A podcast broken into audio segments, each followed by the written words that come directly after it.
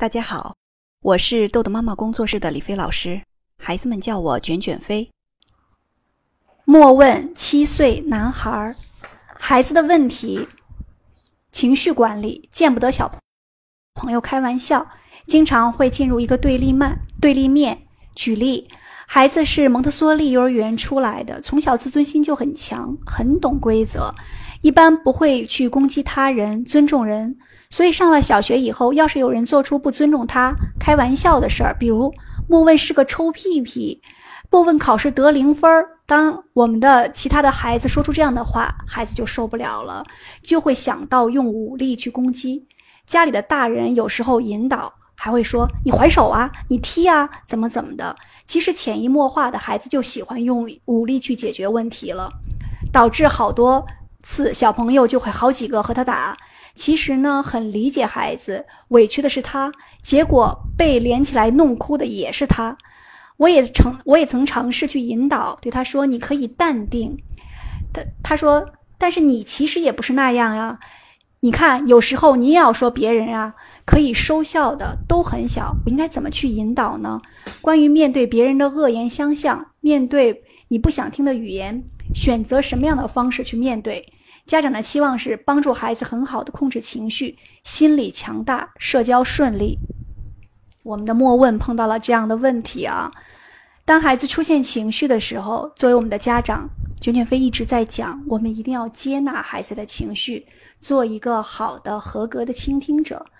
如果我们把这个技术掌握到了，我们每一个家长都是很好的心理师。我们可以听孩子讲话，可以轻轻的拥抱孩子。让孩子把这个情绪倒空，这个时候一定不要说教，而且不要给孩子方法。我们经常就是家长迫不及待的就支招了，就像刚刚家长在问题里描述的，你去打呀，还回去啊，或者你要淡定啊，这些都是说教的方式。在我们接纳孩子情绪的时候，这种方式都不要。你可以轻轻的拥抱他，然后就或者安静的听他讲话，点头就可以。等我们的孩子把情绪倒空了。我们就可以训练孩子怎么交朋友了。我们讲孩子的语言是游戏，我们不要像成年人一样给孩子讲道理，而是在游戏中让孩子体验。这个方法刚刚我也介绍过了，就是角色扮演法。我们的前提是啊，看怎样双方都能不生气、不发生冲突。